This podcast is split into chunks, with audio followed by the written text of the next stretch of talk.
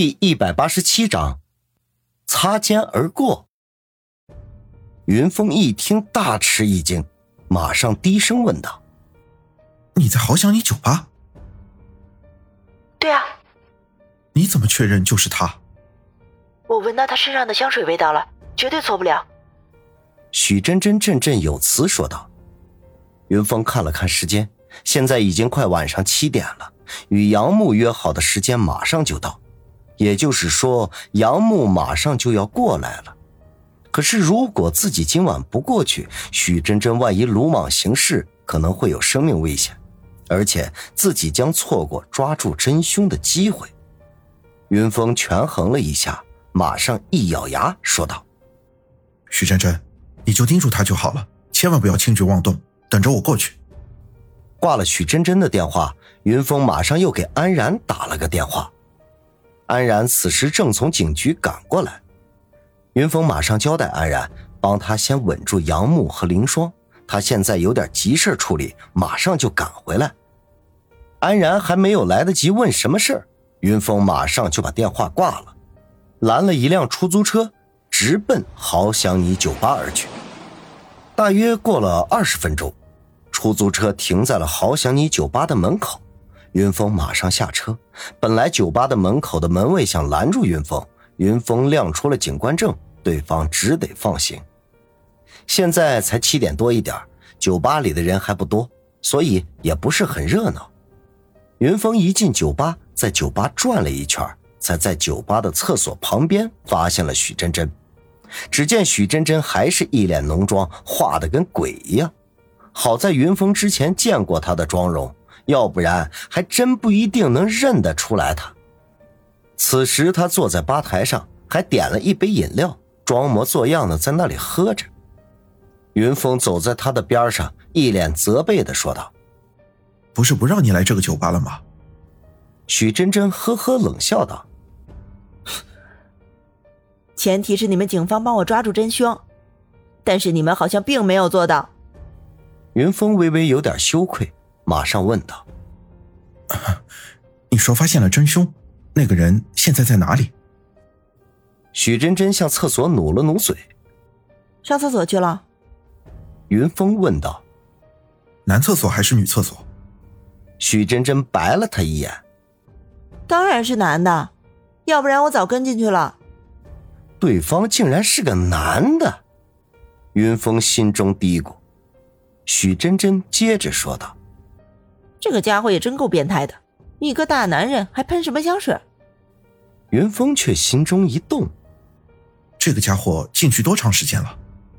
许真真微微一愣，看了看时间，说道：“你别说，他进去有一段时间了，估计有十五分钟了吧。”云峰心中咯噔一声，暗叫不好，马上冲进了男厕所。由于现在酒吧本身人就不多，所以厕所人也很少。云峰一个一个的暗格都打开了，看了看，哪里还有人的影子呀？云峰来到厕所里的窗户旁边，只见窗户大开，想来那个人从窗户逃走了。看来他看出来许真真盯上了他。云峰马上从厕所里冲了出来，一脸失望的说道：“对方已经逃了。”许真真从吧台的椅子上跳下来，啊的一声，一脸的惊诧。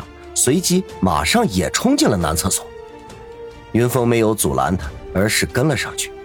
当许真真看到大开的窗户时，瞬间也明白了过来。但是他来到窗户旁边，仔细的嗅了嗅，然后居然也从窗户上翻了出去。云峰马上拉住他说道：“你干什么？追踪他呀！他一定刚走不久，我能闻到还残留他身上的香水味。”许真真说着，嗅了嗅鼻子，云峰却一脸怀疑说道：“在这厕所里，味道这么刺激的地方，你还能闻到香水味？”许真真一下挣脱了云峰的手，微微怒道：“你爱信不信！”说着向前奔去。云峰怕他有闪失，只得马上跟上。两人很快从酒吧的后门冲了出来，来到了大街上。许真真马上又嗅了嗅，随即一指左边，说道：“左边。”说着率先冲了上去，云峰马上跟上。就这样，云峰跟着许真真左拐右拐追了几百米之后，还是没有任何人的踪影。云峰开始怀疑这许真真是不是魔怔了，他是不太相信许真真的鼻子会比警犬还灵。正想着，二人拐进了一个小巷，许真真突然一指前面，惊叫道：“就是他！”云峰抬眼望去。只见小巷的前面，一个戴着棒球帽的人正焦急的向前走着。在许真真喊出是他的时候，他马上回头看了一眼，也发现了云峰和许真真。这时他马上撒腿就跑。云峰不再怀疑，马上喊道：“站住！”说着就追了上去。但是棒球帽已经在小巷的尽头，他小跑两步，马上就拐了出去。云峰和许真真追到小巷尽头的时候，那个人已经不知去向。云峰快速看了看周围，突然发现小巷不远处是一个公交车站。云峰马上意识到这个人要坐公交车呀，一拉许真真说道：“快追，那个人要上公交车了！”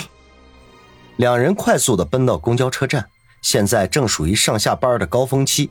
只见公交车站有许多人在等车。云峰和许真真一奔到人群面前，此时人群却一阵骚动。等公交的人个个嗅着鼻子，云峰也闻到了一股刺鼻的香味不知道谁嘀咕了一声，说道：“哎，谁的香水洒了？”云峰顿时明白过来，这个家伙很明显也发现了自己身上的香水味儿所以他把自己的香水都洒向了此时等公交的人。所以呢，现在几乎每个人的身上都有和他身上一样的香水味儿果不其然，许真真到了人群里，再也分辨不出哪个人是他了。许真真急得快要哭出来了。云峰马上拍了拍他，表示安慰，并强制自己冷静下来。他环顾四周，并没有发现那个戴棒球帽的人，也没有发现可疑的人。看来那个人把棒球帽脱掉了。这时，一辆公交车开进站，等车的人一哄而上，都迅速的挤向公交车。云峰心中为难了：现在是上公交车呢，还是在下边等啊？眼看着等公交的人上了一大半，正当云峰琢磨不定的时候，云峰抬头一看，公交车这时却突然出现了一个戴棒球帽的人。云峰一拉许真真说道：“上车。”两个人马上奔上了公交车。上了公交车，云峰迅速付了钱，马上向刚才看到棒球帽的位置挤了过去。公交车此时已经很挤了，几乎是人挨着人。云峰拉着许真真向后挤的时候，顿时引来了一阵抱怨声。